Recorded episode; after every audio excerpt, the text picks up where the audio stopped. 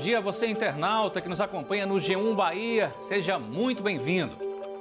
Vamos dar sequência hoje ao ciclo de entrevistas com os candidatos ao governo do Estado. O nosso segundo convidado nesse ciclo de entrevistas é o candidato ACM Neto, do União Brasil. Ao longo dessa semana, durante uma hora e meia, os candidatos vão responder a perguntas feitas por jornalistas em um formato integrado, com diferentes veículos de comunicação da Rede Bahia. Eu sou Fernando Sodac, apresentador da TV Bahia, e tenho o prazer de dividir essa entrevista com a editora do G1 Bahia, a Valma Silva, a coordenadora de conteúdo do núcleo Bahia Rádios, a Danuta Rodrigues, e o editor-chefe da Central de Rádio Jornalismo da Rede Bahia, o Emerson José. O candidato a CM Neto nasceu em Salvador. Tem 43 anos, é casado e tem duas filhas. É secretário-geral do União Brasil, partido que teve o registro aprovado esse ano, depois da fusão do Democratas com o Partido Social Liberal, PSL. Ele é formado em Direito e já esteve à frente de diversas funções públicas. Foi deputado federal por três vezes, prefeito da capital baiana por dois mandatos consecutivos e vai concorrer ao cargo de governador da Bahia pela primeira vez. Candidato a Neto, seja muito bem-vindo. Eu começo essa nossa entrevista com a seguinte pergunta: Por que o senhor quer ser governador da Bahia? Bom dia, Sodac, bom dia, Emerson, é, bom dia, Valma, bom dia, Danuta. Um bom dia especial a todos os nossos amigos que nos acompanham nesse momento no G1 Bahia. Uma alegria poder bater esse papo com vocês e, é claro, ter o prestígio da audiência de todos aqueles que nos acompanham durante esse bate-papo, durante essa entrevista. Sodak, é, eu tenho percorrido toda a Bahia desde o ano passado. Já visitei mais de 230 municípios do nosso estado. Tenho conversado com as pessoas, tenho visto de perto os problemas. E mais do que nunca, eu tenho certeza que os baianos, eles anseiam por mudança. Eles desejam algo novo e diferente para o futuro da Bahia. É exatamente isso que eu tenho apresentado aos baianos. A possibilidade da gente ter, a partir de 1 de janeiro, um novo governo. Um governo que olhe de perto os problemas do nosso Estado, que encare, que enfrente os graves problemas vividos pelas pessoas. Infelizmente, esses que estão aí há 16 anos, aqueles que nos governam há 16 anos, estão deixando a Bahia como campeã nacional no número de homicídios, portanto, um dos estados mais violentos do Brasil. A Bahia é hoje primeiro lugar em número de desempregados, segundo os últimos dados do IBGE. A Bahia e os baianos, sobretudo os baianos mais pobres que vivem no interior, passam pelo drama da espera na fila da regulação para conseguir um internamento hospitalar ou um atendimento médico. A Bahia é último lugar em qualidade de ensino do país.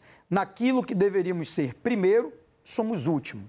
Naquilo que deveríamos ser últimos, somos primeiros. Eu quero mudar essa realidade. Eu acredito que a Bahia pode ter um governo muito mais eficiente, um governo que atenda às expectativas do cidadão. E eu me preparei a vida inteira para que esse momento pudesse chegar. Tenho mais de 20 anos de vida pública. Tenho uma história, uma trajetória, um currículo, realizações três vezes como deputado federal e duas vezes como prefeito de Salvador. O que eu tenho pedido aos baianos, muito mais do que o voto, é que avaliem, comparem os candidatos, avaliem o histórico de cada um, o currículo de cada um e, sobretudo, as propostas de cada um. E cheguem à conclusão, no dia 2 de outubro, quem é que de fato pode mudar o futuro da Bahia e oferecer aos baianos uma perspectiva diferente a partir do próximo ano.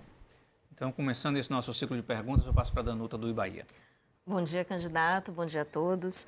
É, candidato, um levantamento inédito divulgado na semana passada pelo Estadão indica que dos 417 prefeitos de cidades baianas, 272, que representa 65%, apoiam o candidato do PT, Jerônimo Rodrigues, e 114, o que representa 27%, apoiam a sua candidatura. Eu não sei se o senhor acredita na máxima da política baiana, né, de que é preciso o apoio de pelo menos 300 cidades, 300 prefeitos, para vencer a eleição. Como o senhor avalia esse cenário? Vamos lá, Danuta. Primeiro que eu não concordo com esses números. Na verdade, o candidato oficial, o candidato do governo, ele anuncia ter o apoio de uma quantidade de prefeitos muito maior do que, na verdade, ele tem. Segundo, a história da Bahia mostra que as candidaturas de oposição que foram vitoriosas sempre tiveram estruturas políticas muito inferiores às candidaturas oficiais, que não é o nosso caso. A gente parte para essa campanha eleitoral com a maior estrutura política que uma candidatura de oposição já teve em toda a história da Bahia. Mas é bom a gente lembrar um pouco da história. Se a gente voltar a 1986, na vitória de Valdir Pires, ou mesmo em 2006, na vitória de Jacques Wagner para o governo do Estado, eles tinham uma quantidade muito pequena de prefeitos. Hoje, a gente tem uma quantidade bem maior. Se você for fazer a soma das pessoas que vivem nos municípios administrados pelos prefeitos que apoiam a mim, de um lado, e ao candidato oficial do outro, você vai ver que os prefeitos que estão conosco administram cidades bem maiores e com uma população maior do que a do candidato oficial. Além disso, é bom registrar que a minha grande aliança é com o povo baiano, é com as pessoas. Eu sou muito feliz de ter um grande suporte político, temos uma quantidade de partidos maior do que o candidato oficial, temos mais tempo de televisão do que o candidato oficial, mas acima de tudo temos o povo. O que a gente tem assistido, para fechar a sua pergunta, é uma postura autoritária do governador do estado com ameaças aos prefeitos.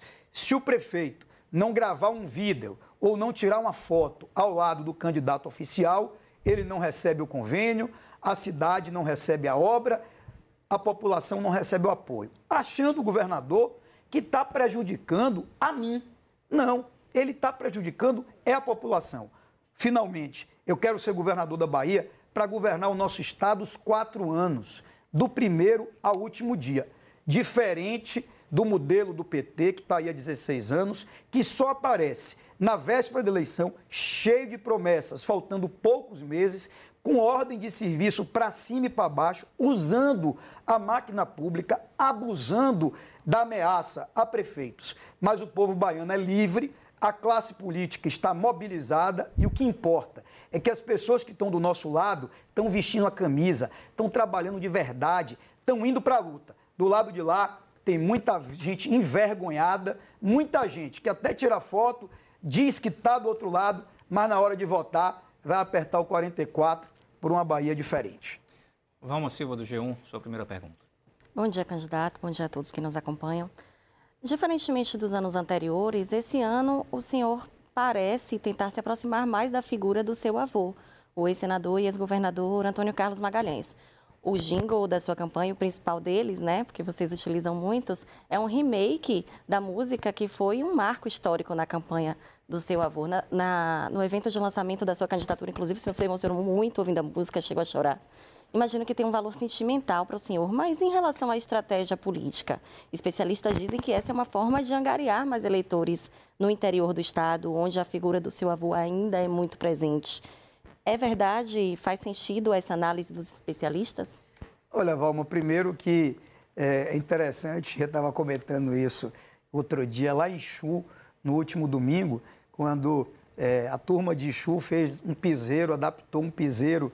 É, e colocou lá, a gente pode fazer um CD das músicas, sejam aquelas que a minha equipe já produziu, sejam também aquelas que o povo vem produzindo no improviso em toda a Bahia, o que demonstra, é claro, a leveza da nossa campanha, é uma campanha feita com alegria, com um sorriso no rosto, uma campanha feita com conexão com as pessoas. Em relação ao jingle de meu avô, a CM, ano passado, essa até foi uma ideia minha com alguns amigos. Eu disse, poxa, gente, a gente podia é, pegar o jingle de meu avô, né, fazer uma adaptação e trabalhar esse jingle, que teve um caráter muito forte em 1990, quando ele foi eleito governador da Bahia e assumiu o estado da Bahia pela terceira vez. É um jingle que ainda está muito presente na memória das pessoas, no coração das pessoas, no emocional das pessoas. Mas não foi nada feito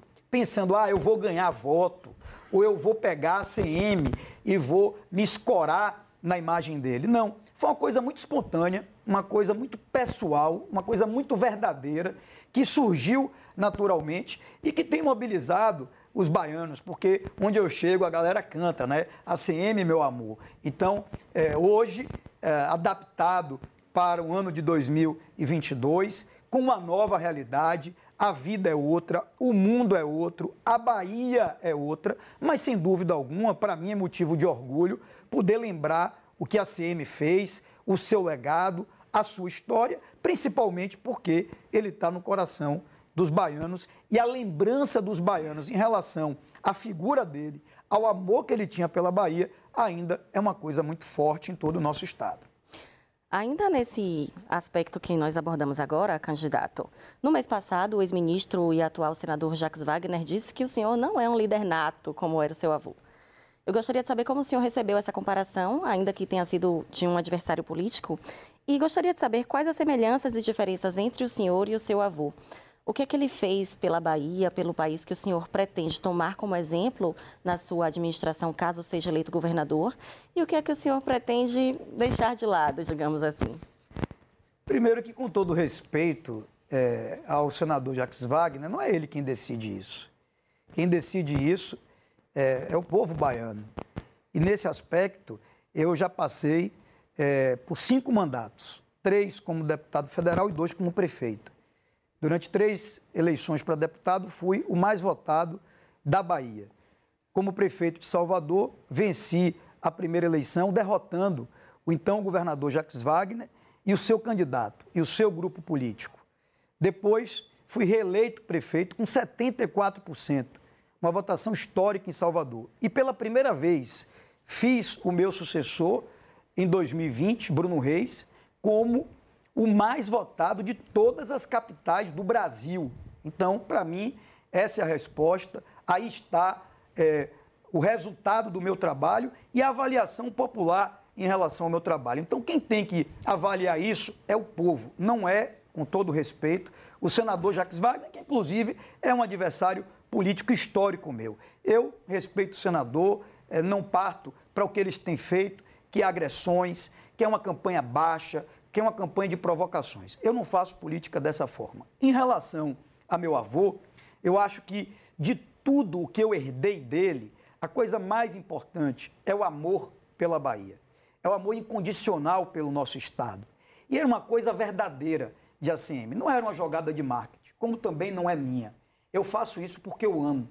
Eu estou na política porque eu amo a política e porque eu quero servir aos baianos. Eu não precisaria estar passando por todo o sacrifício que eu passo, dormindo quatro horas de relógio por dia, não tendo final de semana, né? muitas vezes distante da minha esposa, das minhas filhas, não sei o que é descanso, passo vários dias sem almoçar, vou fazer a primeira refeição 11 horas da noite, 11 e meia da noite, e todo esse sacrifício vale a pena porque eu sei que posso ajudar a Bahia e porque eu tenho um amor e um orgulho enorme pela Bahia que foram coisas que eu herdei de meu avô. Ah, Neto, a CM era perfeito? Não, não era. Nenhum de nós somos. Aprendi também com os erros de meu avô. Como aprendi a vida toda com os meus acertos e os meus erros. Só não aprende quem está com os olhos fechados. Na vida pública, a gente tem que aprender todo dia. Eu continuo aprendendo. Eu não sou perfeito, sou falível. Agora, posso dizer que com muito orgulho convivi com meu avô e tenho, é claro, isso dentro de mim. O amor dele pela Bahia, né, a defesa que ele fazia do nosso estado. Você podia falar qualquer coisa de ACM, mas não podia dizer que a ACM não colocava a Bahia em primeiro lugar. E é isso que os baianos hoje esperam de mim. Um governador corajoso e que coloque a Bahia em primeiro lugar. Emerson José, sua primeira pergunta. Bom dia a todos, bom dia, candidato, bem-vindo. Candidato, o senhor falou de liderança e falou também de apoios. No início do, do nosso bate-papo, o senhor falou dos apoios dos prefeitos. Esse apoio é, ele é muito importante antes das eleições. Mas, se eleito, o apoio importante é da Assembleia, é dos deputados estaduais. O senhor vem acompanhando aí, de perto, evidentemente, o embate que há atualmente entre o prefeito Bruno Reis, seu aliado, com o atual presidente da Câmara. E o senhor sabe muito bem que tem que haver uma harmonia entre os dois poderes, executivo e legislativo, claro, mantendo a independência dos dois poderes. Como deputado federal, o senhor sempre defendeu isso. Como deputado federal, o senhor sempre também atacou o toma lá da cá. Hoje, a oposição, a sua bancada, tem minoria, apesar de um equilíbrio maior depois da troca da janela, da, da janela partidária. O equilíbrio está um pouco maior, mas ainda é minoria. Como formar uma maioria robusta, um bloco robusto na Assembleia para te ajudar a, a governar sem o toma lá da cá? Vamos lá, Emerson. Primeiro, é, eu tenho uma expectativa muito otimista de que os partidos que integram a minha coligação, são 13 partidos, que nós vamos fazer maioria na Assembleia e que nós já vamos sair do dia 2 de outubro com maioria é, de deputados estaduais, portanto, é, com tranquilidade para conduzir os trabalhos a partir do próximo ano. Além disso, eu quero lembrar 2012 e muito mais do que promessa, muito mais do que discurso, vem a prática, vem a experiência. Eu tenho dito que o exemplo ele arrasta. Em 2012, dos 43 vereadores, foram eleitos ao meu lado 15. 15 vereadores. Nós tínhamos minoria na Câmara Municipal de Salvador.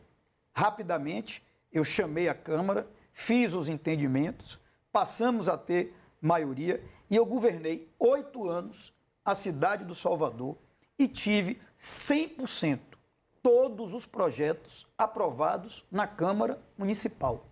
Nunca tive nenhum sobressalto com a Câmara Municipal durante oito anos. Aí vale a minha experiência política três vezes deputado federal, portanto, dez anos no Congresso Nacional, né? presidente nacional do Democratas, cargo que eu exerci por quatro anos, fiz a fusão do União Brasil. Então, eu já passei por várias situações muito complexas na política, fui extremamente testado, testado ao limite e, graças a Deus, consegui passar por esses testes e sempre tive êxito na minha carreira política. Então, nós vamos ter uma relação com a Assembleia madura, responsável, respeitando a autonomia, a independência dos poderes, mas com a expectativa de que esse definitivamente não será um problema. Por último, é bom a gente frisar que hoje, né, ruídos que existem entre a Câmara Municipal e o Executivo estão preponderantemente marcados pela presença do presidente da Câmara Municipal como candidato a vice-governador na chapa do PT. A gente não pode deixar de registrar isso. Nós não vivemos um momento normal.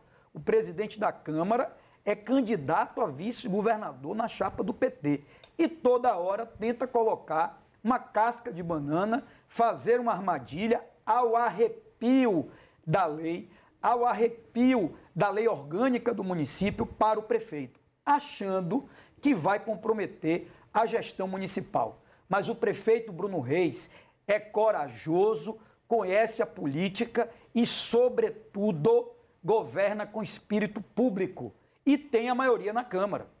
E a maioria na Câmara não será diminuída pela vontade e pela conveniência política de ninguém, nem mesmo do presidente, porque nesse momento disputa uma eleição ao lado do PT. A minha expectativa é que, eleito governador, nós teremos maioria na Assembleia, vamos respeitar o papel dos deputados estaduais, mas vamos governar a Bahia, inclusive fazendo as reformas que dependam do Poder Legislativo, como fiz durante oito anos na condição de prefeito de Salvador. Candidato, é, ainda sobre o assunto Tomar da cá, é, o que irrita hoje o brasileiro é o trabalho fraco das agências reguladoras de serviço. Estou falando das agências nacionais reguladoras de serviço, que normalmente acabam regulando o serviço a favor do empresário. E, e a gente sabe que essas agências têm muitas pessoas que são ligadas a políticos, são afiliados partidários e não técnicos. Vamos trazer para a Bahia, as agências reguladoras de serviço da Bahia. O senhor eleito, como o senhor vai agir com essas agências? Como o senhor vai nomear eh, os cargos dessas agências? Olha, Emerson, é uma pergunta importante. Inclusive, você me dá a oportunidade de completar a colocação anterior. O nosso critério para as agências, para as empresas públicas e para o governo em geral será o de prestigiar os quadros técnicos, a qualificação técnica. Quando a gente vai ver as principais agências da Bahia, a ADAB, uma agência importantíssima na área da agricultura, a AGERBA, uma agência importantíssima na área de transportes, de infraestrutura, a própria agência de saneamento, né, que foi montada a entidade e que na prática nunca funcionou direito, foram loteadas politicamente nos últimos 16 anos. Estão sucateadas. Vamos pegar a DAB. Os quadros técnicos da DAB ficaram escanteados. Qual foi a consequência disso? O pequeno produtor rural, o homem do campo, a pessoa que vive da agricultura familiar hoje não tem assistência técnica na Bahia. Acabou. A chamada ATR não existe mais. Por quê? Eles acabaram com a EBDA, que era uma empresa que funcionava, e a ADAB, que é uma agência que ainda existe, perdeu o seu papel. A Bahia, por exemplo, tem que perseguir é, o título de ser um Estado livre de aftosa sem vacinação, o que vai tornar a Bahia um Estado muito mais competitivo, por exemplo, na exportação de carne, na compra de carne pelos mercados internacionais, aumentando a produção é, pecuária da Bahia, aumentando, portanto, a geração de empregos na agropecuária baiana. Para isso, a DAB terá que ser fortalecida. Os quadros técnicos terão que prevalecer. Eu não fiz, durante oito anos em Salvador, um governo do Tomalá da cá sempre soube conciliar política com gestão, priorizando a gestão, colocando em primeiro lugar o resultado de governo. Assim será se eu tiver a oportunidade de ser governador da Bahia. E os meus aliados sabem disso. Emerson, eu tenho apoio de 13 partidos. Sabe quantos partidos sentaram na mesa para chegar para mim e dizer assim: Neto, eu quero de você a secretaria A, B ou C nenhum deles. E existem secretarias do Estado que nós não vamos sequer avaliar a possibilidade de colocação de quadros políticos. E mesmo aquelas que possam eventualmente ter quadros políticos, terão que ser políticos qualificados, o que não vai acontecer nas agências reguladoras, nas empresas públicas, que serão fundamentalmente tocadas por quadros técnicos pessoas que têm currículo e, portanto, qualificação para desempenhar esse papel. Que secretarias essenciais seriam essas? Olha, Emerson, por exemplo, vamos lá. Secretaria de Segurança Pública, Secretaria de Saúde, Secretaria de Educação. Estou aqui citando talvez as três áreas é, mais importantes de atuação do governo do Estado. Essas secretarias, existem outras, mas essas três nós temos que olhar exclusivamente o critério técnico. Ter pessoas que possam responder pelos desafios dessas áreas. Ah, Neto, só essas não, tem outras. Eu citei aqui a Secretaria de Agricultura. Eu tive recentemente na Federação da Agricultura. Eu disse a eles, como na Federação da Indústria, também conversei com os empresários, que a área da agricultura, assim como a área econômica do Estado, quando nós formos decidir quem serão os seus é, secretários e dirigentes, eu quero conversar com as federações, com os setores produtivos, eu quero ouvir as sugestões, eu quero receber nomes, inclusive nomes fora da política, como eu fiz na Prefeitura de Salvador. Nós revelamos vários quadros para a gestão pública quando eu fui prefeito de Salvador. Poderia citar aqui vários nomes. Da mesma forma, eu quero fazer como governador do estado da Bahia. Candidato, uh, o anúncio de Ana Coelho como candidata a vice-governadora pela sua chapa pegou muita gente de surpresa, né? A maior parte das pessoas esperavam que fosse escolhido Marcelo Nilo, José Ronaldo de Carvalho. Eu gostaria de saber por que a escolha de Ana Coelho, que não tem nenhuma trajetória política. O senhor poderia, de repente, ter escolhido a própria Ana Paula, que foi sua vice-prefeita, né, que já tem uma trajetória política, mas fez a escolha por Ana Coelho. Qual foi a estratégia na escolha desse nome? E o senhor acha que isso pode interferir de alguma forma na sua votação no interior do Estado?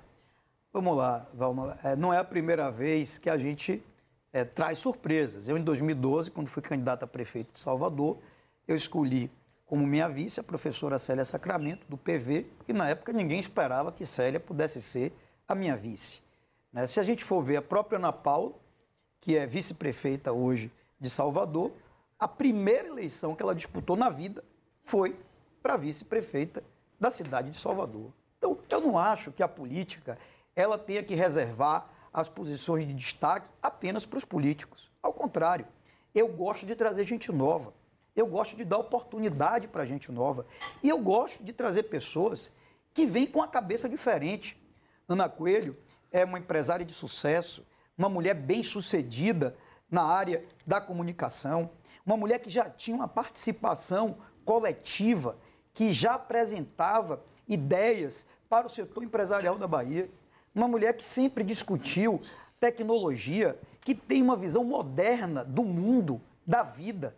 Eu disse, poxa, eu posso trazer uma pessoa diferente, que não estava sendo especulada entre os principais nomes, uma pessoa que vai agregar, né, não só nessa caminhada agora até outubro, mas principalmente a partir de 1 de janeiro. E aí tem uma coisa, Valma, que foi importante, que é o seguinte: naturalmente, as mulheres foram assumindo um protagonismo na minha pré-campanha. Eu, quando chegava nos lugares, a presença dominante era das mulheres. Comícios, reuniões, carreatas, caminhadas. E a gente sabe que, historicamente é, e normalmente, a política é dominada é, pelos homens. É um ambiente mais masculino. Só que não era o que estava acontecendo. As mulheres eram maioria, como tem sido maioria agora na campanha. Eu acho que as mulheres têm uma sensibilidade de entender antes, de perceber antes, esses movimentos de mudança, essa necessidade de dar uma guinada. Né? Quando a gente traz Ana, a gente também traz a oportunidade de fazer história na Bahia, da Bahia ter a primeira vice-governadora da sua história, uma mulher que, se eleita, vai levar a força, a inteligência, a sensibilidade e a capacidade de trabalho da mulher para o governo da Bahia, para a liderança do Estado. Então, fala-se muito do protagonismo das mulheres, fala-se muito em dar oportunidade para as mulheres. Eu, por exemplo, sempre fui defensor de cotas. Cotas para o legislativo, cotas para é, aplicação de recursos do fundo eleitoral. Agora, a posição de vice, eu podia ter escolhido um homem.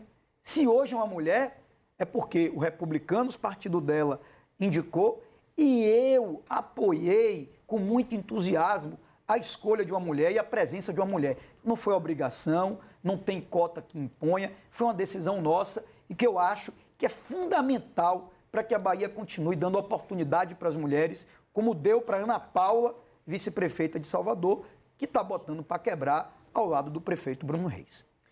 Vou falar nisso, candidato. É, o senhor citou que Ana Coelho é gestora né, de um grupo de comunicação. Há uma ação na Justiça Eleitoral que pede a impugnação da candidatura de Ana Coelho na sua chapa. Né, a, ação, a ação sustenta que a candidata teria, deveria ter se desincompatibilizado com seis meses de antecedência do cargo de gestora desse veículo de comunicação para concorrer. Né? Como que o senhor enxerga essa situação?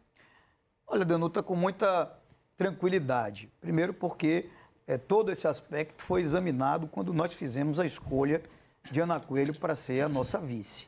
Eu conversei exaustivamente com a minha assessoria jurídica, nós avaliamos é, é, todo o aspecto legal, as decisões do Tribunal Superior Eleitoral, as condições de elegibilidade, e nós estamos muito tranquilos em relação a Ana Coelho e ao fato dela reunir todas as condições para ser candidata a vice-governadora. Ontem eh, foi apresentada a defesa de Ana ao Tribunal Regional Eleitoral e a nossa expectativa é que isso possa ser julgado o quanto antes.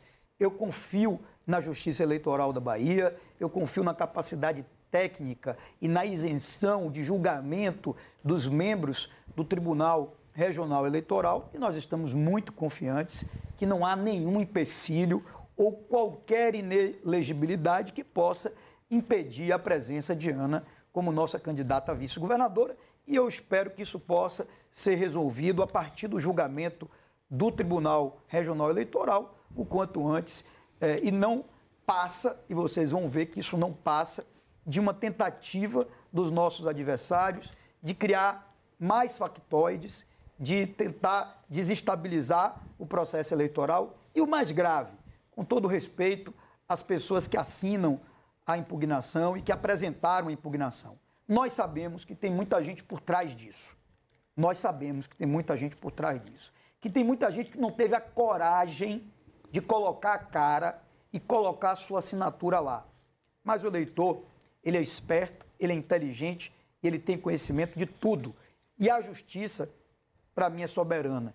Tenho total confiança na justiça, que vai trazer a resposta tranquila e definitiva para esse caso da nossa candidata vice-governadora, Ana Coelho. Conta pra gente, candidato, quem não teve coragem? Olha, Emerson, eu acho que eh, os candidatos das duas principais coligações, né, porque nós sabemos, inclusive, da movimentação jurídica que aconteceu nos bastidores, advogados ligados às duas principais coligações, movimentações nos bastidores do Judiciário da Bahia. Então, isso não foi uma iniciativa isolada do PSOL ou do PCO, me parece que é o outro autor da impugnação. Tem o dedo dos nossos principais adversários que ficaram com medo. Estão lá caladinhos. E se não foi, apareçam e digam que vocês são contra a impugnação apresentada pelo PSOL e pelo PCO. Assim a gente faz um jogo mais claro, mais transparente, mais verdadeiro, sem enganar as pessoas, como tem que acontecer num processo eleitoral como esse. Está vendo o, o, candidato? Historicamente, é, a indicação de vice leva a uma secretaria. Eu sei que o senhor já falou que não prometeu secretariado para ninguém, mas especificamente sobre ela, sobre a sua candidata a vice, há uma secretaria que o senhor possa imaginar para ela? Olha, Emerson, isso não foi pensado para ninguém. Né? A vice tem uma posição importantíssima do governo, independente de ter ou não secretaria. Né? Na Bahia nós já tivemos vice com secretaria, vice sem secretaria. O que importa é que Ana, eleita vice-governadora ao meu lado, terá é, poder de comando na Bahia, vai me ajudar a governar o Estado, vai trazer as suas ideias e contribuições. Se como secretária, se como vice-governadora, se coordenando projetos, é uma coisa que a gente só vai discutir depois da eleição. É, candidato, vamos mudar agora um pouco o nosso tema, vamos falar um pouquinho de saúde. Lá no seu plano de, de, de governo, fala sobre dois pontos que são muito sensíveis. É regulação. O senhor foi prefeito durante dois mandatos aqui na capital e conseguiu vivenciar isso de forma muito efetiva do quanto os pacientes do interior, a população do interior busca a capital para ter um atendimento de qualidade, um atendimento com mais eficiência. Lá no seu plano de saúde se fala principalmente de regionalização da saúde. Como é que isso vai ser feito? Bom, Sadak, essa é uma pergunta super importante. Primeiro, para destacar que há 10 anos atrás, quando eu fui candidato a prefeito de Salvador, os hospitais regionais, os hospitais eh, estaduais e os hospitais gerais da Bahia, eles viviam uma situação dramática. Qual era a cena dos hospitais gerais da Bahia há 10 anos? Eram pacientes em macas nos corredores dos hospitais. Isso aqui em Salvador acabou. Por quê? Porque quando eu cheguei à prefeitura, Salvador tinha só uma UPA, lá em Piripiri, que não funcionava. A gente colocou essa UPA para funcionar e construiu nove novas UPAs. Então a gente multiplicou por 10 o número de UPAs em Salvador. Isso absorveu uma grande parte da demanda que era concentrada nos hospitais gerais da cidade, Roberto Santos, o HGE, o próprio hospital do subúrbio. Então, nós vamos precisar agora mudar a realidade da saúde em toda a Bahia. De que forma? Primeiro, trazendo uma nova perspectiva de gestão para a regulação. Quando eu chego no interior, muita gente me pergunta, Neto, dá para acabar com a regulação? E muita gente me fala em tom de revolta, Neto, pelo amor de Deus, acabe com a regulação. E eu sou um cara verdadeiro. Eu não vou prometer aqui uma, uma coisa agora que depois não vai ser possível. Não há como acabar com a regulação. Mas é possível, sim, acabar com essa longa fila de espera na regulação. Primeiro, tendo gestão para a regulação, tendo profissionais qualificados, descentralizando a regulação, trazendo tecnologia para a regulação, adotando, por exemplo, o modelo de São Paulo. São Paulo é um estado muito maior que a Bahia, muito mais populoso que a Bahia, e lá a regulação funciona. Nós queremos acompanhar o paciente desde o momento que ele demanda o serviço de saúde até o momento que ele vai ter alta. Mas também será essencial ampliar os serviços. Para isso, nós vamos dar maior produtividade aos hospitais que já existem em nosso estado. Vamos construir hospitais regionais, porque tem verdadeiras regiões. Eu estava, por exemplo, agora na região do Cisal. Você vai ali para a região do Cisal, para o nordeste da Bahia, é um buraco assistencial, não tem hospital regional. A gente vai ter que chegar nessas regiões e construir novos hospitais. Vamos pegar hospitais municipais, ampliar serviços, contratar profissionais, pagar uma parte das, da conta e transformar esses hospitais municipais em hospitais micro-regionais, que vão atender 8, 10 municípios de uma região.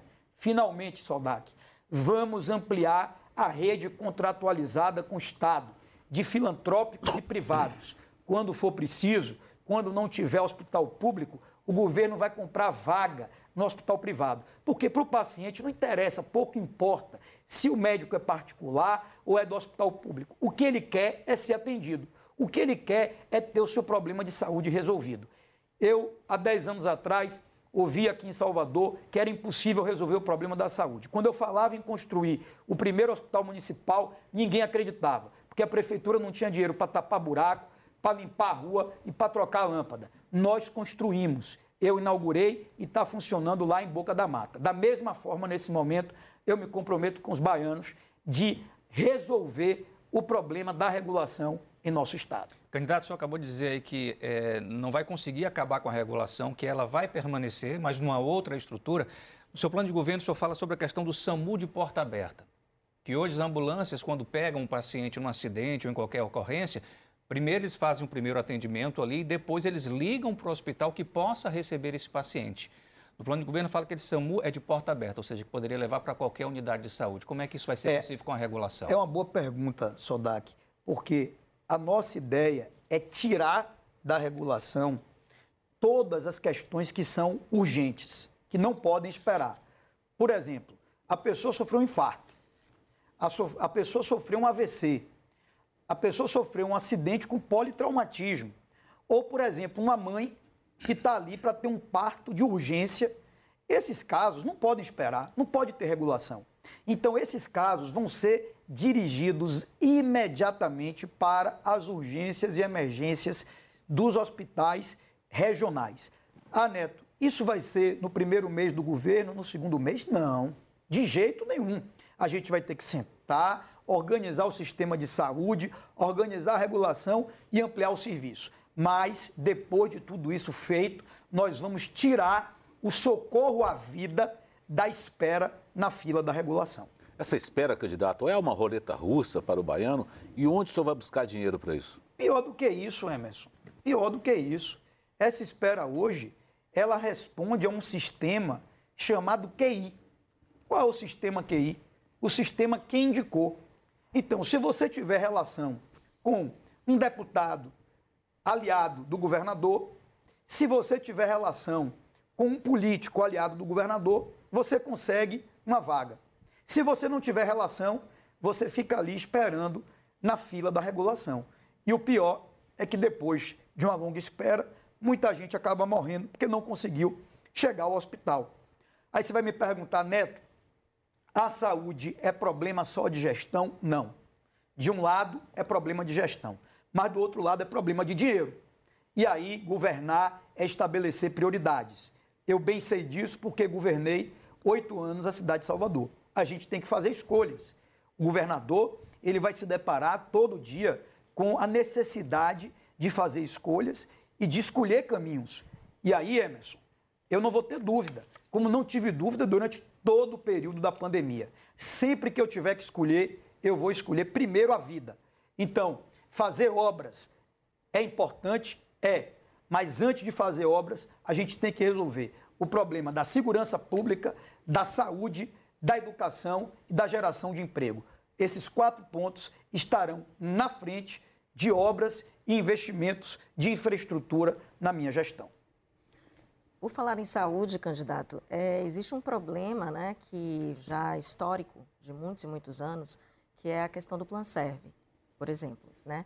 Há queixa tanto por parte dos médicos e clínicas, que demoram quatro, cinco meses a receber, quanto principalmente dos pacientes, né? os servidores públicos que de, e seus dependentes, que dependem do Plan Serve e que ultimamente têm buscado até mesmo o SUS né, que o atendimento tem sido até mais rápido e essa é uma questão que é, é muito sensível mesmo aos cidadãos baianos. É, eu queria saber qual a proposta do senhor para resolver esse problema do Plan Serve. Só complementando a fala de Danuta, candidato, no G1 Bahia nós fizemos uma enquete na semana passada.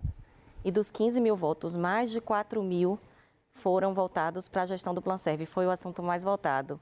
Ou seja, é uma questão muito sensível, é um desafio que o senhor vai enfrentar se for eleito governador. Sem dúvida, Valma, Danuta eh, e a vocês que estão nos acompanhando agora. E vale aqui uma mensagem eh, direcionada ao servidor público do Estado da Bahia. Observem o que esses 16 anos provocou em relação ao Plan Serve. Hoje, 16 anos depois, nós temos eh, um volume de serviços disponíveis 34% menor.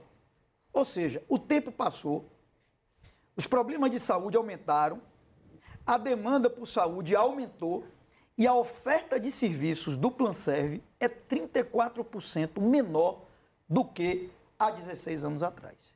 Eu acho que aí está a verdadeira marca é, de como este governo trata o seu servidor, o seu funcionário público. Porque uma das coisas mais importantes para o servidor é o plano de saúde. Como virar esse jogo, como mudar essa realidade. Primeiro, olhando, identificando, sobretudo no interior, onde não há assistência, porque essa desassistência ela é na Bahia toda, mas ela é mais grave no interior. O servidor, o funcionário público do interior, acaba sofrendo mais com a falta de acesso ao sistema de saúde do Plan Serve. Então, nós vamos ampliar a rede, aumentar os serviços, examinar cada laboratório, cada clínica, cada hospital, para só credenciar aqueles que atuam com qualidade, aqueles que podem prestar bons serviços ao servidor público. Vamos também buscar a modernidade. Está aí a telemedicina. A pandemia trouxe mudanças e avanços importantes. Hoje, por exemplo, você pode ter o suporte, o auxílio, a orientação de um especialista que às vezes pode estar em São Paulo, pode estar aqui em Salvador, mas vai estar assistindo o paciente lá em Urandi, lá em Pindaí, na divisa da Bahia com o estado de Minas Gerais ou com qualquer outro estado do Brasil. Então nós vamos trazer tecnologia e nós vamos reviver o Plan Serve. Nós vamos reforçar o Plan Serve, porque eu sei que essa também é uma das formas de valorizar o servidor. Não adianta a gente pensar em mudar o estado da Bahia, em trazer uma nova perspectiva de governo para os baianos, se não houver uma valorização muito grande do servidor, e eu pretendo fazer isso caso tenha a oportunidade de ser governador do nosso estado. Isso passa também, candidato, para os valores que são repassados aos médicos, porque planos particulares caríssimos encontram essa dificuldade. Os médicos reclamam do atendimento aqui, é, muito, é, é pouco dinheiro. Isso também vai passar, passa pelo, pela proposta do senhor? O, o Emerson, sem dúvida, é fundamental analisar as tabelas praticadas pelo Estado, tendo sempre aí é, dois parâmetros. Um primeiro parâmetro, qual é a demanda? Onde está a demanda? O outro parâmetro é uma oferta de serviço qualificada. Mas é bom frisar que muitas clínicas, hospitais e laboratórios, eles gostariam de ter o Plan Serve e não têm o Plan Serve. E não tem o Plan Serve, porque nos últimos anos veio acontecendo descredenciamentos e veio acontecendo é, diminuição de oferta de serviços. Então, tudo isso vai ter que ser examinado pela futura gestão, de maneira que possa fazer do Plan Serve um plano de saúde efetivamente que dê assistência ao servidor público do Estado da Bahia. Candidato, gostaria de aprofundar numa questão que o senhor já mencionou aqui, que consta no seu plano de governo, que é a construção de novos hospitais regionais. O senhor já tem ideia de quais cidades seriam contempladas por esses hospitais? O senhor mencionou a região de Cisal. Eu, particularmente, sei que em Valente, Riachão do Jacuípe, Conceição do Coité, por exemplo, as pessoas têm que migrar para a Feira de Santana para buscar atendimento de média complexidade, né? nem, nem falo de alta complexidade, de média complexidade. Quais seriam as cidades contempladas por esse projeto e qual o aporte de recursos necessários para tirar esse projeto do papel? De onde viriam esses recursos?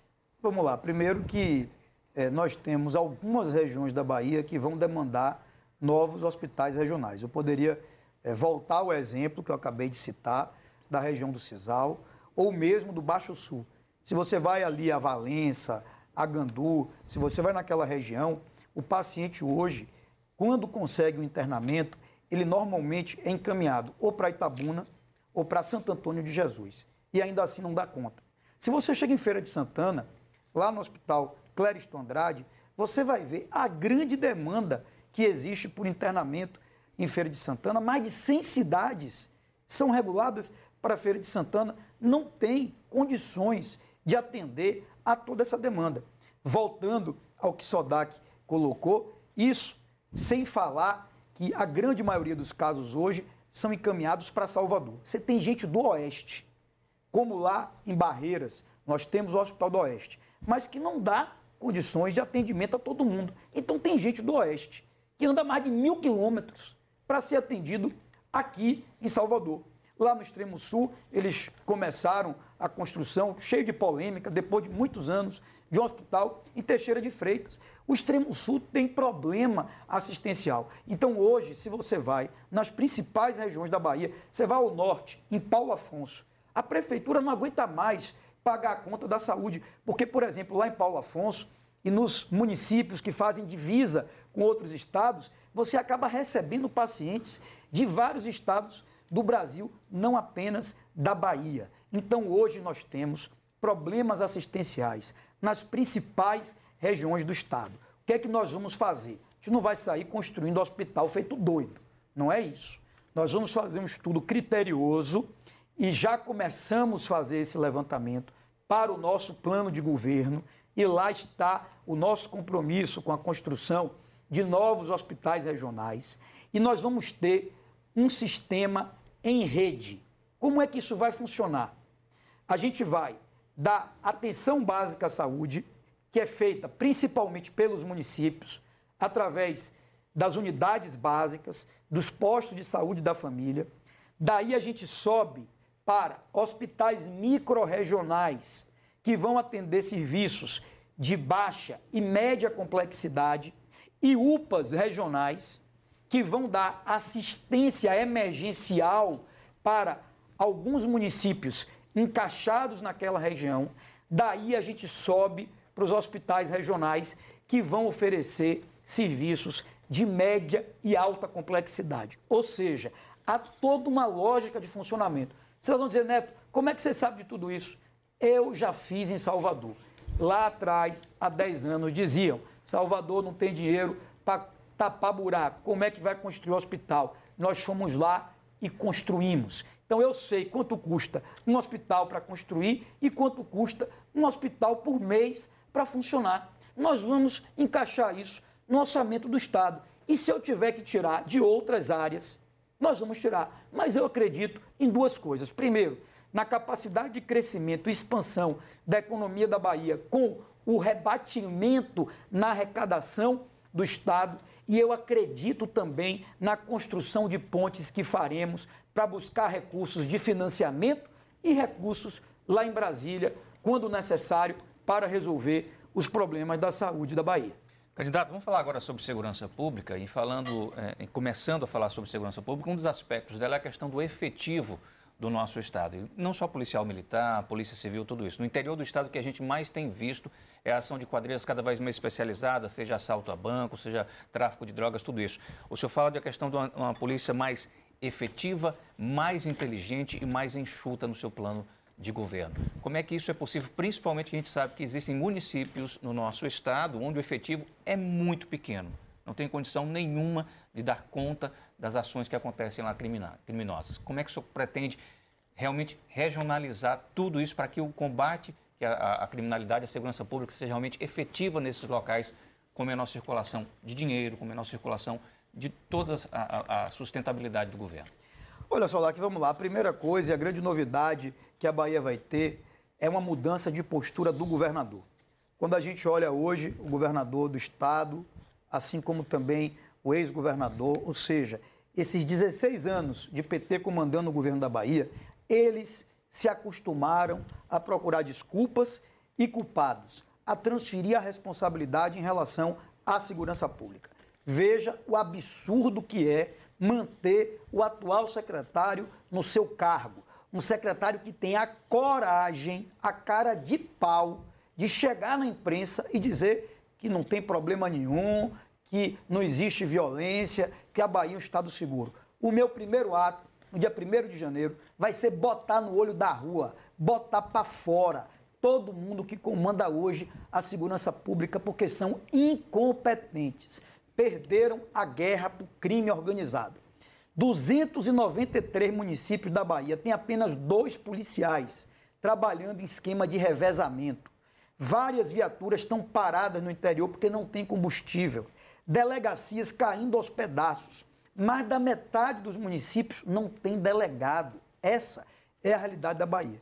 Antigamente, para a gente é, ver a atuação da facção criminosa, do crime organizado, a gente precisava ligar a televisão, ligar o rádio, ou mesmo ir para a internet para ver o noticiário de São Paulo e do Rio. Hoje não. Acontece aqui em território baiano.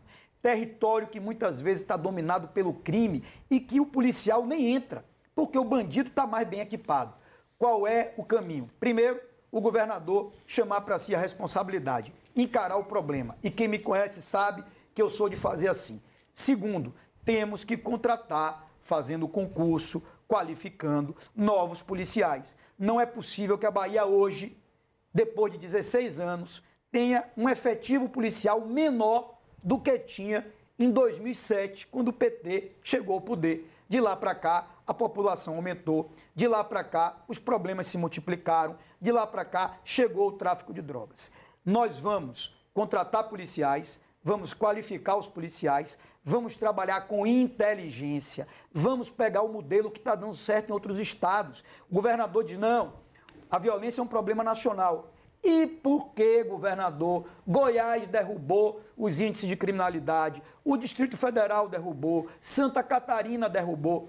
A Bahia só fez crescer. Isso é desculpa. Vamos trabalhar com inteligência.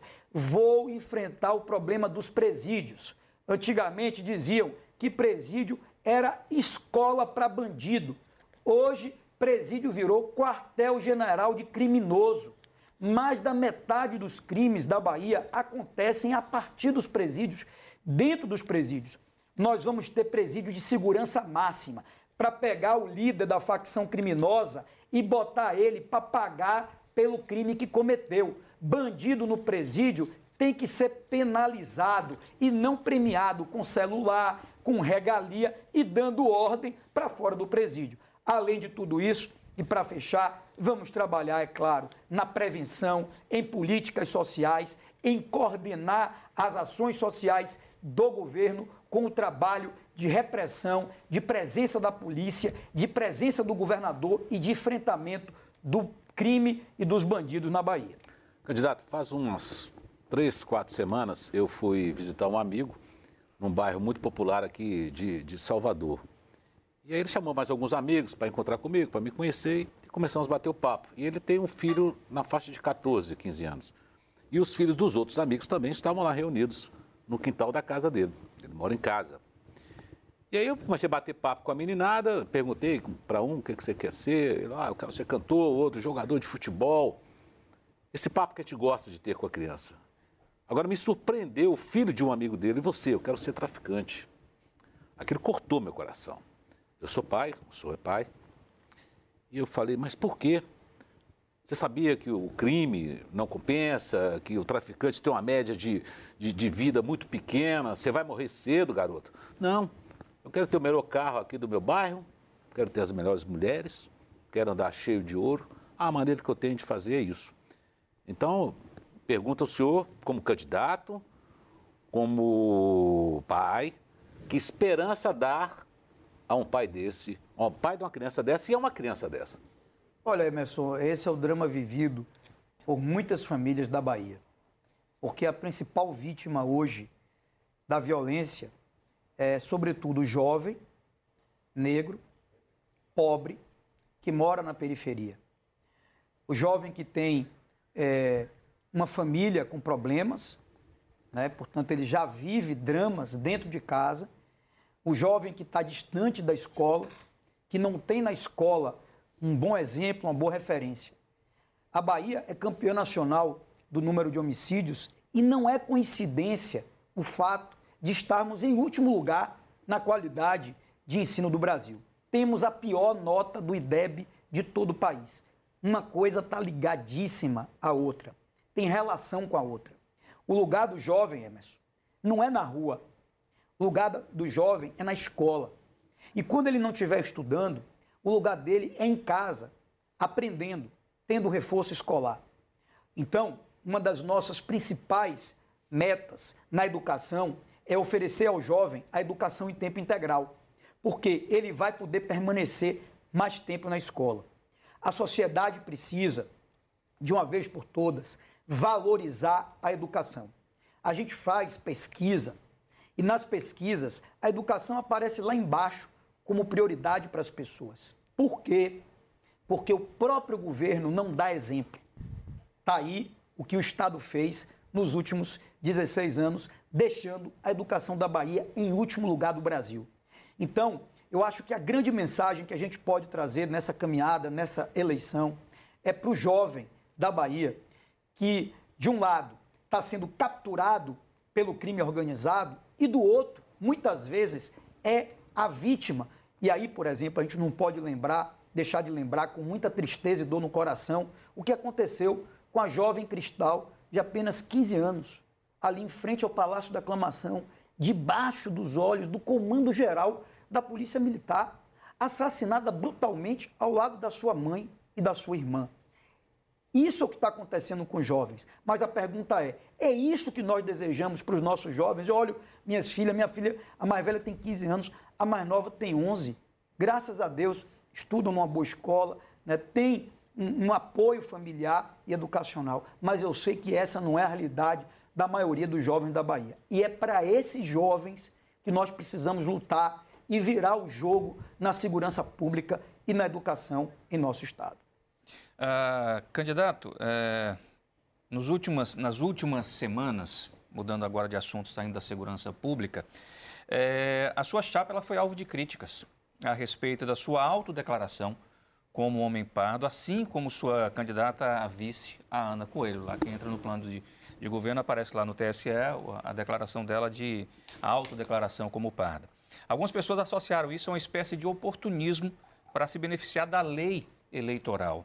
Qual é o posicionamento do senhor a respeito disso? Posso lhe fazer uma pergunta, Sodak, com todo respeito? Você sabe como é que era a minha declaração quando eu fui candidato em 2016 e não havia financiamento eleitoral? e não havia cotas Pardo. para pardos e negros? Pardo. Eu, eu fui Pardo. lá conferir também. Pardo. A resposta é essa. Eu não preciso dizer mais nada.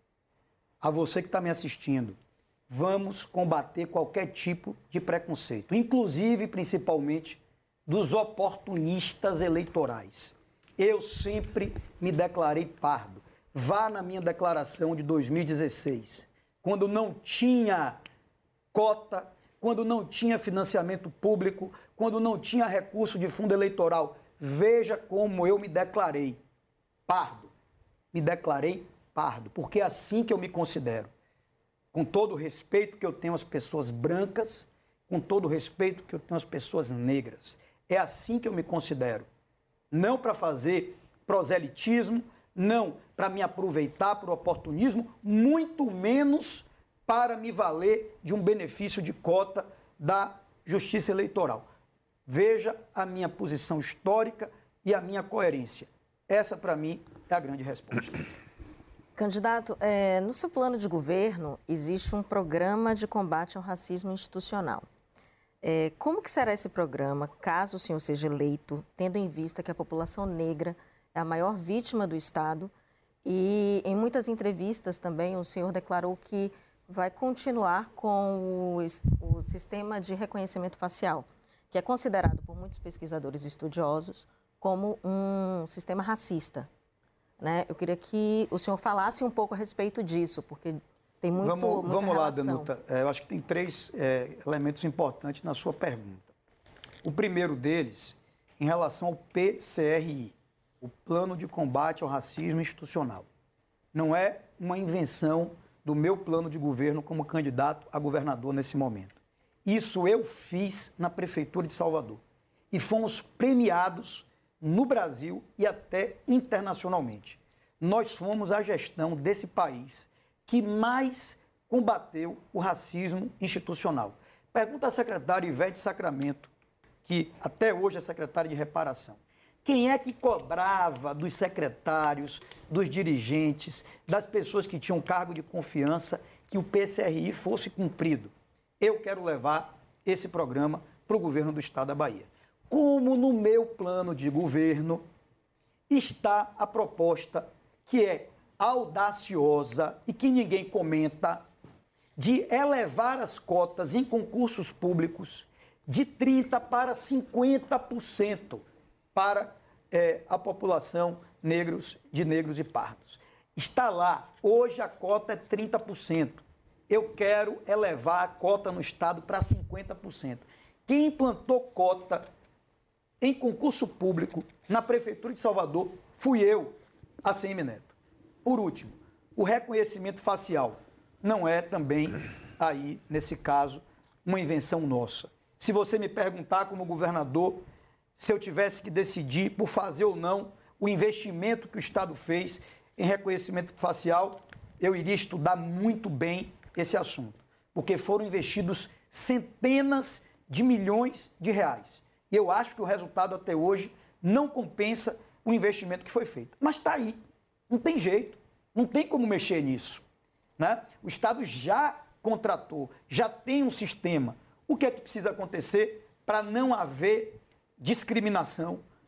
A condução, o comando tem que ser técnico, tem que ser correr atrás do bandido, independente se é homem ou mulher, se é negro se é pardo ou é branco, independente é, da religião, da orientação sexual, tem que ir atrás do bandido que cometeu o crime.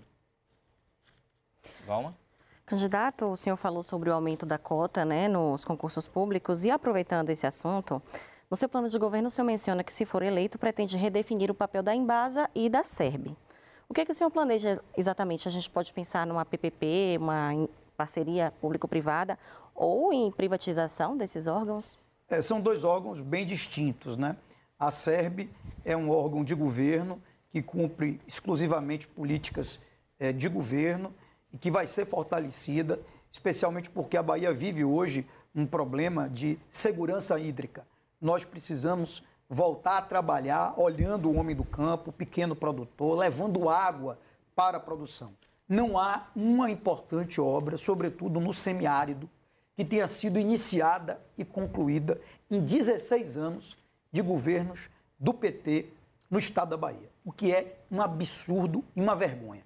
Então eu quero investir em novas barragens, na construção de adutoras, de canais, em projetos de irrigação e a SERB vai ter um papel importante nisso. Em relação à Embasa, a Embasa é uma das empresas de saneamento mais ineficientes do Brasil e não é de hoje. E muito se deve à politização, à politicagem que o governo do Estado vem fazendo nos últimos anos. E quem é que paga o preço disso? O contribuinte, o usuário, o cidadão, que paga o preço da conta de água e muitas vezes não tem serviço. Nós vamos redesenhar em base. Quero fazer uma gestão altamente eficiente. E se for o caso, sim, trazer capital privado definir um modelo de parceria com a iniciativa privada, que dê eficiência, capitalize a empresa e, sobretudo, na ponta, assegure um serviço de qualidade para o cidadão. Candidato, o senhor abriu o programa falando de, dos quatro pilares e eu acho que todos concordam, são quatro pilares não só para a gente ter um Estado melhor, mas também são quatro pilares também de uma campanha eleitoral quando se trata de campanha ao governo do Estado. Segurança, saúde, emprego e educação. Eu acredito, acho que o senhor também acredita que está tudo ligado um ao outro. Nós falamos aqui de segurança pública, falamos de saúde.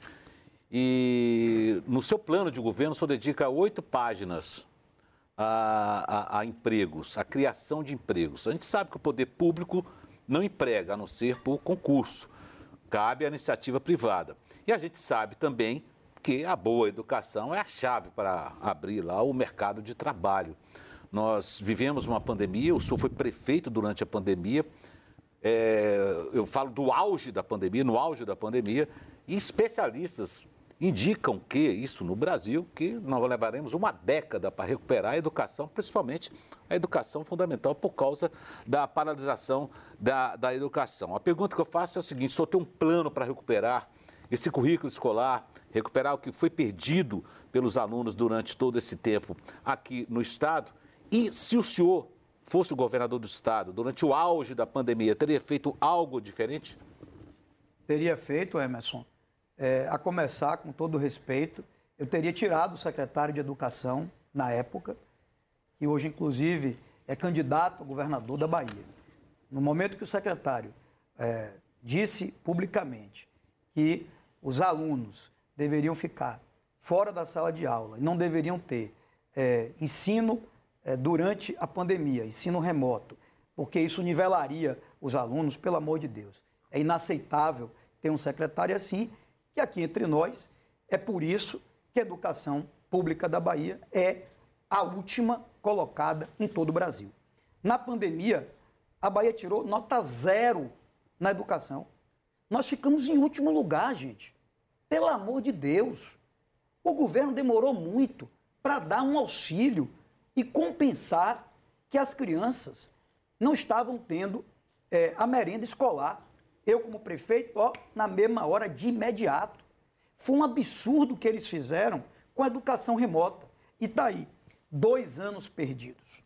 Dois anos que podem ser decisivos para as nossas crianças e os nossos jovens. A gente vai ter que recuperar o tempo perdido.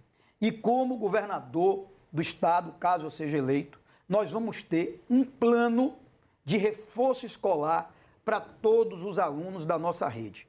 Todos eles vão ter tablet, vão ter conectividade e vão ter reforço, principalmente em matemática e português. Isso mexe no calendário, candidato? Não, porque nós vamos é, aproveitar o contraturno, o momento que o estudante não tiver na escola, ou que tiver, caso ele seja um estudante em tempo integral, para reforçar esse conteúdo para os alunos da rede estadual.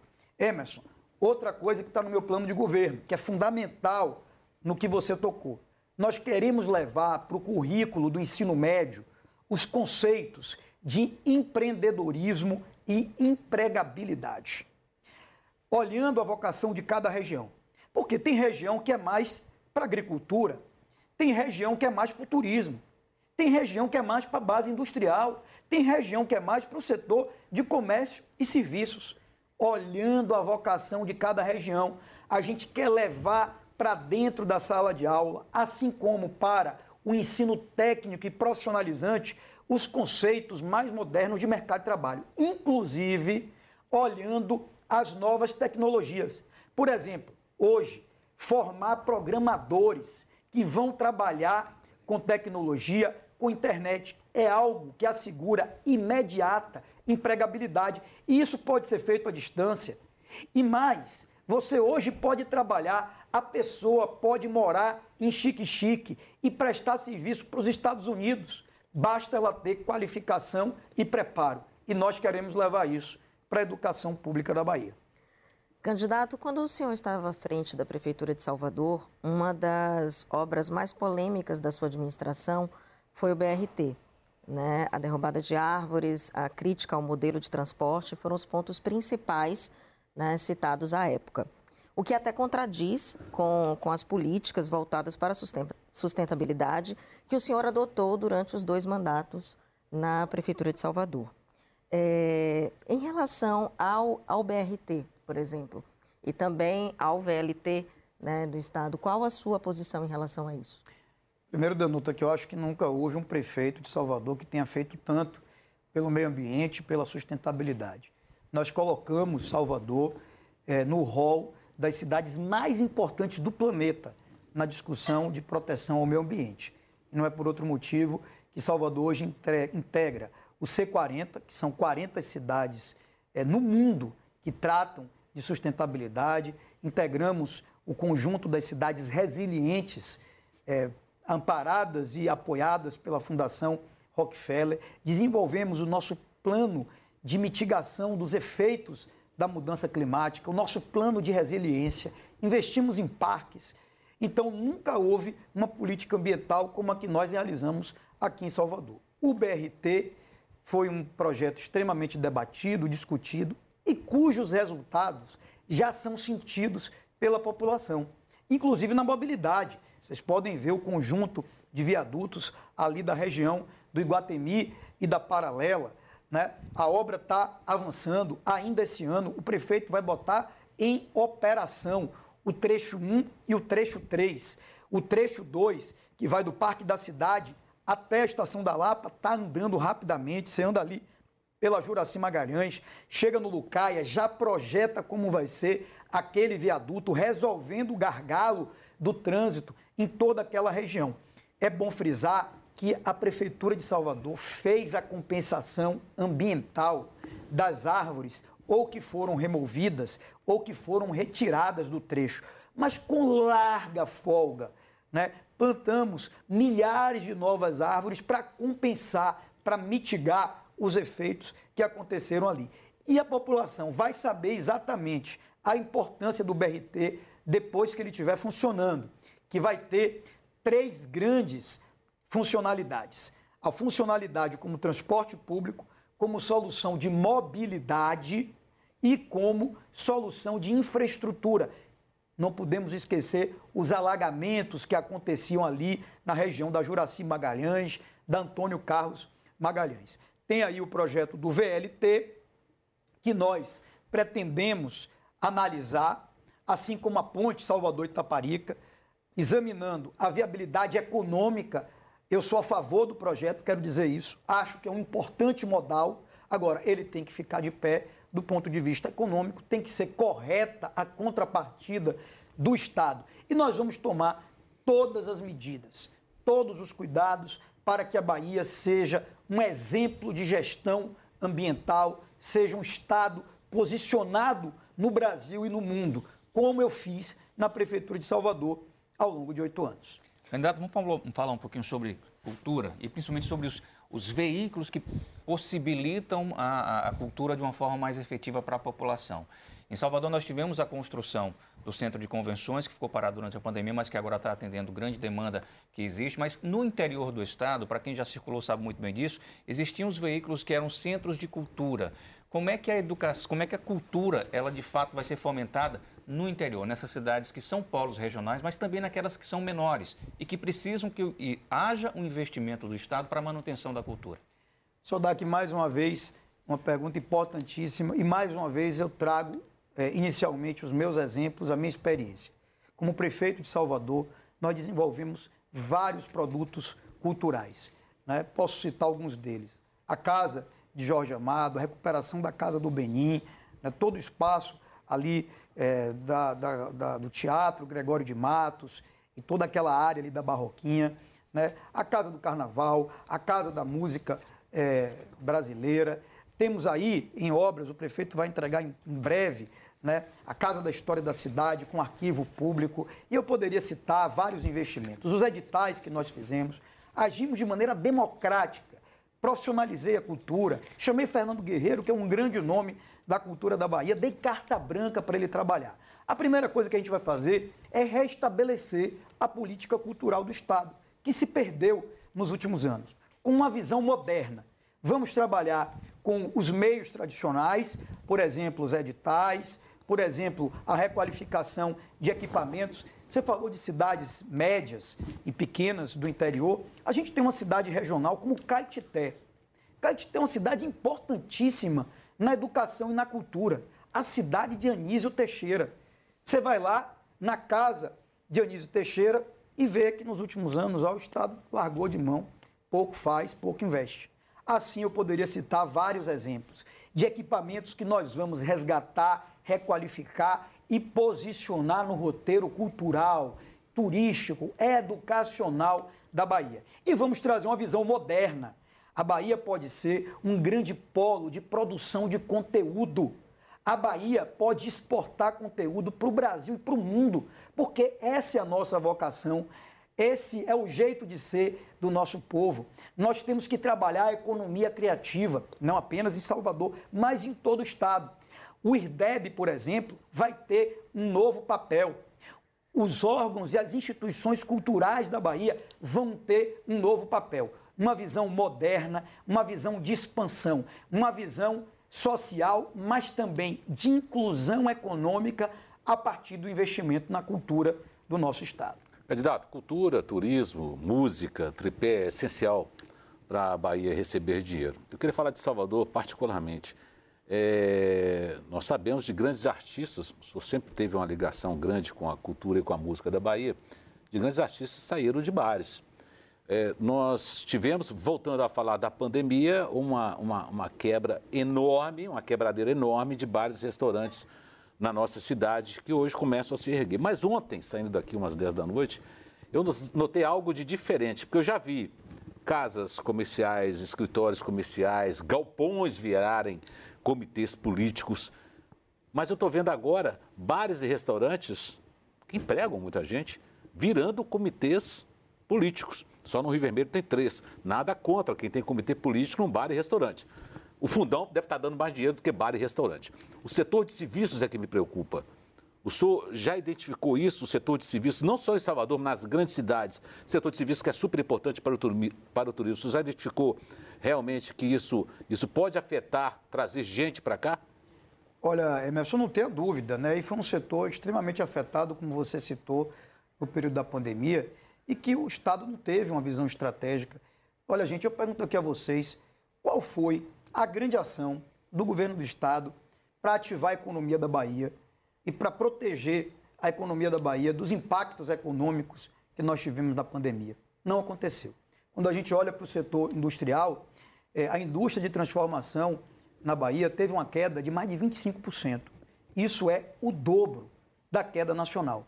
Quando a gente olha para o setor é, do agronegócio, muitos problemas. Quando a gente olha para o setor de comércio e serviços, muitos, muitos problemas. Emerson, no meu plano de governo, se você for lá, você vai ver, há um capítulo específico para tratar do setor de comércio e serviços.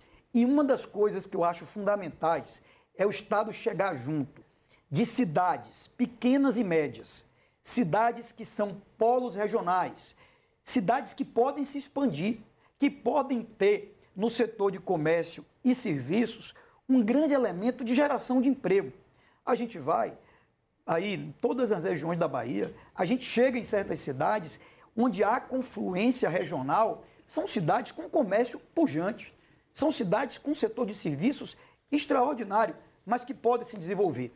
Se o governo chegar junto dessas cidades com planejamento urbano, com soluções urbanas e soluções de mobilidade, e se a gente priorizar o micro e pequeno comerciante e micro e pequeno empresário, nós vamos ter um plano de apoio técnico, de acesso a financiamento e de aval para o micro e pequeno empreendedor da Bahia, onde residem muitos prestadores de serviço. Muitos deles vivendo hoje no mercado formal, mas muitos também vivendo no mercado informal, que com o suporte do Estado podem vir à formalização e todo mundo sai ganhando com isso. Candidato, é, puxando ainda para a questão da cultura, existe uma, uma questão que, que é muito cara aos soteropolitanos, aos baianos como um todo, que é o Carnaval de Salvador. Né? Existe, existe a proposta de mudança de circuito. É, esse ano, no caso, no próximo ano, em 2023, não vai acontecer, vai permanecer na Barra. Mas existe esse, esse interesse, em, principalmente do trade, do entretenimento, em mudar para a Orla da Boca do Rio. Apesar de ser uma decisão do âmbito municipal, né, necessita de uma infraestrutura do Estado. Né? E também, no âmbito municipal, o prefeito atual é aliado ao senhor. Como que você avalia, qual a sua opinião em relação a essa mudança de circuito ou essa possibilidade de mudança de circuito na real? Vamos lá, Danuta. Primeiro, chamar a atenção que é óbvio que para a cidade vai ser muito melhor ter um prefeito e um governador parceiros. Nós vamos conversar, eu e o prefeito Bruno Reis, todo mundo sabe da nossa relação, da nossa amizade, inclusive, de uma história que temos juntos. E se eu for eleito governador, eu pretendo, já no período de transição, sentar com o prefeito, como vou sentar com vários prefeitos do interior, para discutir as pautas conjuntas. Talvez a mais importante de todas elas aqui em Salvador seja a pauta do transporte público. Transporte público em Salvador pode ir muito melhor se tiver uma ação colaborativa do Estado com a Prefeitura. Em relação ao Carnaval, é, eu acho que o prefeito, na semana passada, ele foi categórico quando disse claramente que esse assunto está superado, que não há qualquer possibilidade de mudança para o Carnaval de 2023, que vai continuar no circuito Barrondina. Por outro lado, eu acho que ninguém pode impedir o debate, ninguém pode impedir que, por exemplo, o CONCAR, que é o Conselho do Carnaval, faça estudos, apresente propostas. Nós não temos que estar fechados a mudanças, a evoluções. Se você me perguntar, Neto, do ponto de vista pessoal, você acha que tem que continuar existindo o carnaval no circuito Barrondina? Eu acho que sim. O que também não quer dizer que eu tenha que ter a mesma opinião do prefeito, gente. De maneira alguma. Né? Se eu for governador, nós vamos sentar à mesa e vamos buscar os melhores caminhos para o carnaval. Agora, da mesma forma que eu simpatizo com a existência do carnaval no circuito Barrondina, eu não vou chegar e vetar, eu não vou chegar e impedir que o CONCAR e que as pessoas discutam novas opções. Por que, que a gente não pode pensar, por exemplo, em ter o Campo Grande, Barrondina e um novo circuito? Nada impede. Por que a gente não pode pensar, por exemplo, em dividir os dias? nada impede de ser examinado, estudado. A minha opinião, como fulião, como cidadão, é que eu desejo continuar curtindo o carnaval no circuito Barrondina. Agora, caso seja eleito governador, vou sentar com o prefeito e vou sempre respeitar a posição do prefeito, a sua autoridade, o seu poder institucional e, é claro, a sua liderança em nossa cidade. Candidato, até aqui a sua postura em relação às eleições presidenciais tem sido neutra. Né? O senhor ainda não dividiu o palanque com nenhum candidato. É, o senhor já afirmou em entrevistas anteriores que pretende manter essa estratégia, ainda que o seu partido, União Brasil, tenha lançado uma candidatura também. Isso pode mudar ainda nesse primeiro turno, ou mesmo no segundo turno, ou o senhor planeja manter essa estratégia até o final da corrida eleitoral? É, sobre o segundo turno, eu não sei, é difícil você avaliar, a gente não sabe exatamente quais serão os candidatos presidenciais que vão passar para o segundo turno. Hoje existe uma chance maior de ser Lula e Bolsonaro, mas a gente não tem bola de cristal para poder adivinhar. Em relação à minha posição até o primeiro turno, ela se manterá exatamente essa: a de manter a minha independência, a de manter a minha neutralidade. Eu tenho 13 partidos que integram a minha coligação. Cada um deles tem uma posição diferente para a presidência da República. Eu tenho vários candidatos à presidência da República que são apoiados por esses partidos. Inclusive, como você citou, União Brasil, que é o meu partido, tem uma candidata, que é a senadora Soraya. Então, a nossa posição será essa: de focar na Bahia, de cuidar da Bahia, de debater a Bahia. E de se comprometer com os baianos de que, se eu for eleito governador, eu vou governar o nosso Estado com qualquer que seja o presidente escolhido pelos brasileiros. E mais uma vez eu digo: isso não é promessa, isso não é discurso, isso não é blá blá blá de candidato. Eu fiz isso durante oito anos como prefeito de Salvador. Governei Salvador com Dilma, com Temer e com Bolsonaro. E Salvador nunca teve nenhum prejuízo. Porque eu trago comigo duas coisas. Primeiro, experiência. Depois, espírito público. Passou a eleição, esquece a disputa, olha para frente. Eu não vou pedir o título de eleitor para saber quem votou em mim ou quem não votou. Eu vou governar para todos. E vou procurar qualquer que seja o presidente da República, que eu tenho certeza vai respeitar a Bahia desde que ela tenha um bom governador e um grande líder à frente do nosso Estado. É, candidato, a gente está partindo para os nossos últimos cinco minutos, mas eu queria falar sobre uma situação que está lá no plano de governo do senhor, que foi implantada em Salvador as prefeituras bairro.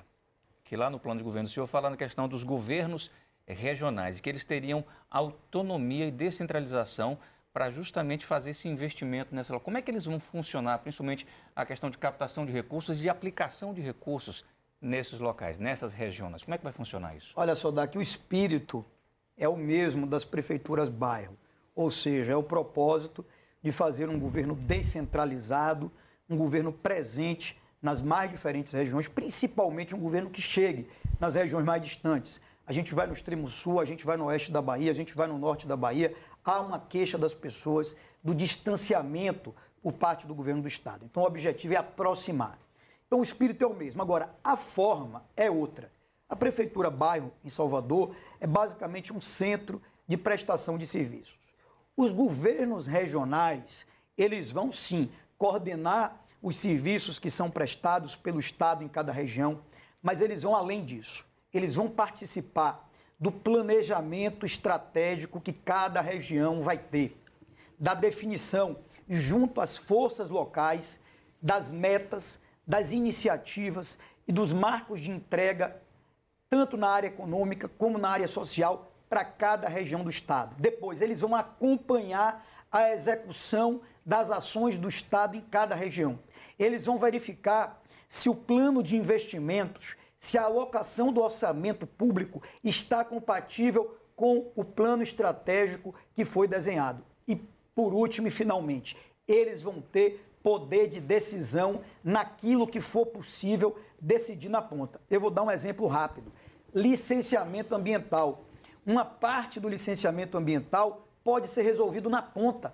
Por que, que o cara vai ter que sair da Chapada Diamantina e via Salvador para conseguir um licenciamento que pode ser feito de maneira automatizada e lá, perto da sua realidade? Então, os governos regionais vão responder a esse tipo de demanda, dinamizando o Estado e, é claro, aproximando o governo de cada cidadão em cada região da Bahia. A ideia é interessante, candidato, mas rapidamente, isso não vai criar mais cargos e pode inchar mais o Estado? Ô Emerson, quando eu criei as prefeituras bairro, eu cortei vários cargos que eram inúteis, que só serviam de cabide de emprego político.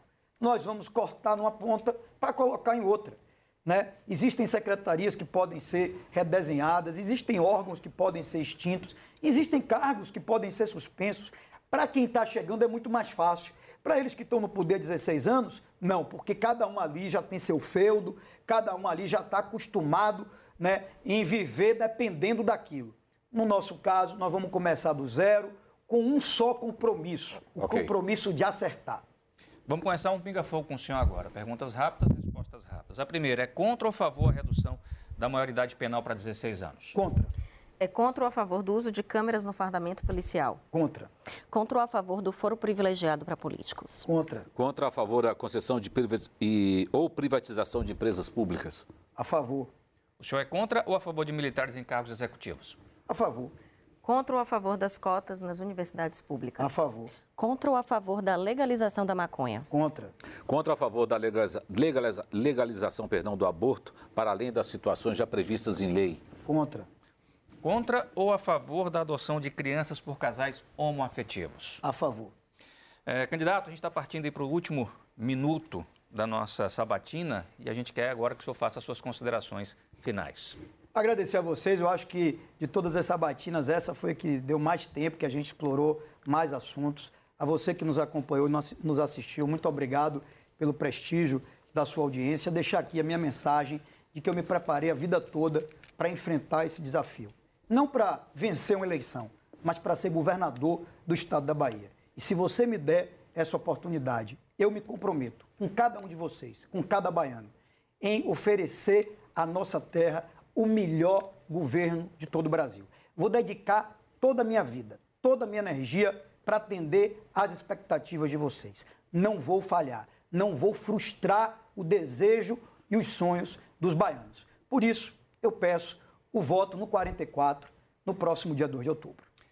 Vou agradecer então, obrigado a Danuta, do Ibaía, Valma, do G1 Bahia, Emerson, do nosso Rádio Jornalismo. Agradecer também a você que acompanhou através do G1. Obrigado, candidato, por ter participado aqui com a gente. Nós hoje fizemos a sabatina com o candidato União Brasil, ACM Neto. Amanhã, às 9 horas da manhã, também através do G1 Bahia, nós vamos entrevistar o Jerônimo Rodrigues, candidato do PT. Muito obrigado a você por ter acompanhado a gente e até amanhã.